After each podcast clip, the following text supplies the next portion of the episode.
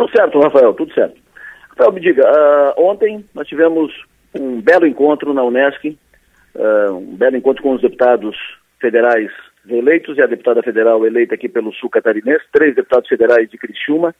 Nós tivemos ontem, ne, nesse encontro, os deputados estaduais reeleitos e eleitos pelo Sul Catarinense, nenhuma mulher uh, deputada estadual. Veja, dos 11 deputados eleitos pelo Sul Catarinense nessa eleição, só temos uma mulher eleita deputada federal. Uh, e aí, como um, um, comentário complementar, é muito provável que tenhamos a segunda deputada federal, a Giovana de Sá, falando conosco hoje aqui na Sua Maior pela manhã. Ela disse que ouviu da Carmen Zanotto, que a Carmen Zanotto não teria como negar um convite de Jorginho Melo para assumir a Secretaria de Saúde, ou seja, deu um indicativo claro de que deve aceitar, porque Jorginho deve, deve convidá-la, é, é o nome mais é, mais considerado. Uh, em todas as apostas é dado como certo que a Carmen será convidada e será a secretária de saúde do governo Jorginho Melo, se o Jorginho for governador do estado de Santa Catarina. Que a Carmen tem uma relação antiga com, com o Jorginho, a Carmen é competente, reconhecidamente competente, tem status, uh, conhecimento suficiente para ser ministra da, da Saúde, e quando a Daniela Reinert foi governadora interina de Santa Catarina, quando Moisés foi afastado, a Carmen Zanotto assumiu a Secretaria de Saúde a pedido do Jorginho. Foi um pedido do Jorginho, tipo, vamos lá, vamos ajudar, vamos dar apoio e tal. E ela foi cumprir uma missão. Ficou esse período, uh, o, a, a, Daniela ficou um período curto, saiu e ela saiu junto, ou seja, não, não foi in, não foi interessante para ela né, a passagem, porque ela ficou pou, pouco tempo, mas ela cumpriu uma missão e ficou, de certa forma, credora, né? Aumentou o seu, uh, o seu, seu poder né, e a sua relação com o senador Jorginho Mello. Muito provável que ela assuma e ela assumindo, a Giovânia de Sá é primeira suplente, será deputada federal, provavelmente já a partir de janeiro. Ela continuará deputada federal em Brasília. Mas, enfim, o encontro de ontem, deputados federais e deputados estaduais, esses que estarão na tribuna a partir de ter, ter o mandato a partir de 2023, Giovanni Sá não estava porque não está eleita, né? só estavam lá os eleitos, foi um encontro muito positivo. Fizemos ontem na Unesc, uh, na Escola de Gastronomia da, da Unesc, aproveitamos o encontro, evidente, para mostrar a Escola de Gastronomia para os deputados, uh, como é que funciona, mostrar a estrutura, uh, quanto tempo, mostrar os equipamentos, as refeições lá, o que foi servido ontem lá foi, servido, foi feito ali na, na Escola de, de Gastronomia e os deputados puderam ver ali, foi um encontro muito interessante. Estavam conosco também presidentes da Associação Empresarial de Criciúma, Valcir da CDL de Criciúma, Tiago Marangoni, e do FORCRI, Fórum das Entidades de Criciúma, o Jair Tomanique. Todos esses juntos, FORCRI, CDL, a SIC, uh, UNESCO e a própria Rádio São Maior, trabalharam durante todo esse tempo, antes da campanha eleitoral, durante a campanha, trabalharam na definição, primeiro, das bandeiras do sul catarinense, bandeiras a serem tratadas na, na campanha com os candidatos, depois trataram com os, os candidatos da necessidade de assumir compromissos com as bandeiras e, em, em paralelo, trabalhamos todos pela, pelo voto regional para votar em candidato daqui, que foi uma campanha vencedora, exitosa, vitoriosa. Corrimos o risco de diminuição da, da bancada pela pulverização de, de, candidaturas e acabou isso não acontecendo. Nós tínhamos 11, vamos continuar com, com 11. Tínhamos três federais, oito estaduais, vamos continuar com três federais e oito estaduais. Não os mesmos, mas os mesmos números, o que é interessante foi positivo. O que, que ficou alinhado de lá? Que os deputados, especialmente os estaduais, tanto os estaduais quanto os federais, os deputados todos uh, saíram dali com o compromisso de manter a bancada do Sul para trabalhar por questões uh, do interesse coletivo, questões que sejam supra. Cada deputado tem a sua demanda, mas tem aquelas que são gerais, são do interesse coletivo, várias e várias e várias são uh, fundamentais e que serão tratadas, a BR-285, é, uh, um novo anel viário para Criciúma, é a extensão da Via Rápida, é, é, a Serra do Faxinal, é a Serra do Rio do Rastro, a Serra do Corvo, a Serra do, do, do, Corvo Branco, e por aí fora, são tantas e tantas demandas que são do interesse coletivo, que são comuns a todos. Então, os deputados assumiram o compromisso de uh, manter a bancada do Sul, que funcionou bem nesse mandato, manter a bancada do Sul e tratar dessas, dessas questões todas de uma forma continuada, mantendo contatos e reuniões periódicas com a, as associações empresariais e usando toda a estrutura que a Unesc tem, estrutura de equipamentos, estrutura de técnicos, inclusive o banco de dados que a Unesc tem, a, a, através do, seus, do seu centro de, de, de, de informações, uh, que foi apresentado ontem lá e tudo isso foi, foi, colocado à disposição dos deputados para que eles possam municiar as suas caminhadas e as suas, de, as suas discussões e os seus pleitos junto às instâncias de governo. Falando ainda dos deputados estaduais, o deputado estadual reeleito Volney Weber está muito bem cotado para assumir a Secretaria de Infraestrutura do governo Jorginho Melo se o Jorginho for governador de Santa Catarina. Ele não confirmou isso.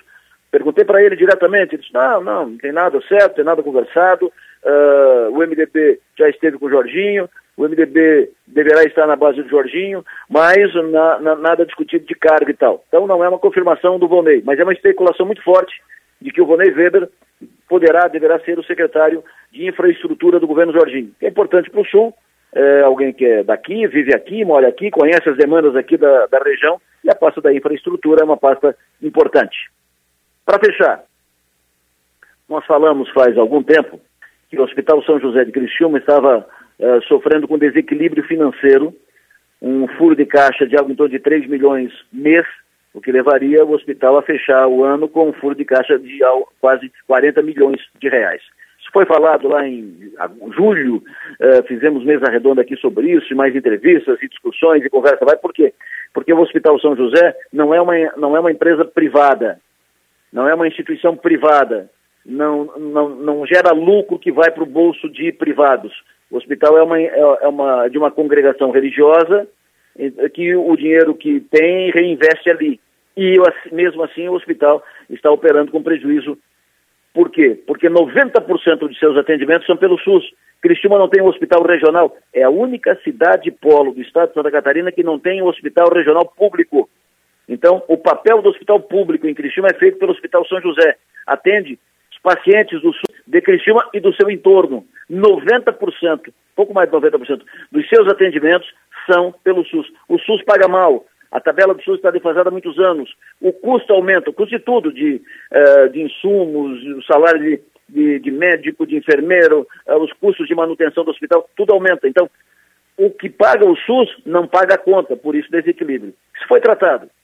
O governo do Estado uh, foi questionado a respeito e o governo prometeu lá em agosto fazer um pagamento mensal de um milhão e meio em quatro parcelas, é, quatro parcelas de um milhão e meio, ou seja, fazer um, um aporte de seis milhões de reais para dar um respiro no caixa do Hospital São José. Isso foi dito, foi anunciado, foi anunciado pelo governo, e nós temos isso gravado aqui na sua maior, foi anunciado pelo governo e deu um respiro, assunto encerrado, vira a página, toca para frente, vou tratar de outros assuntos. Pois o governo não pagou nada. O governo não cumpriu o que prometeu. Eh, foi anunciado um convênio, um milhão e meio por mês, quatro meses, seis milhões. O governo nem mandou o contrato assinado, não cumpriu o pagamento, nenhuma das parcelas. Então, não teve o, o pagamento, não, não, foi não foi consolidado o, o, a, o aporte de uh, 6 milhões de reais.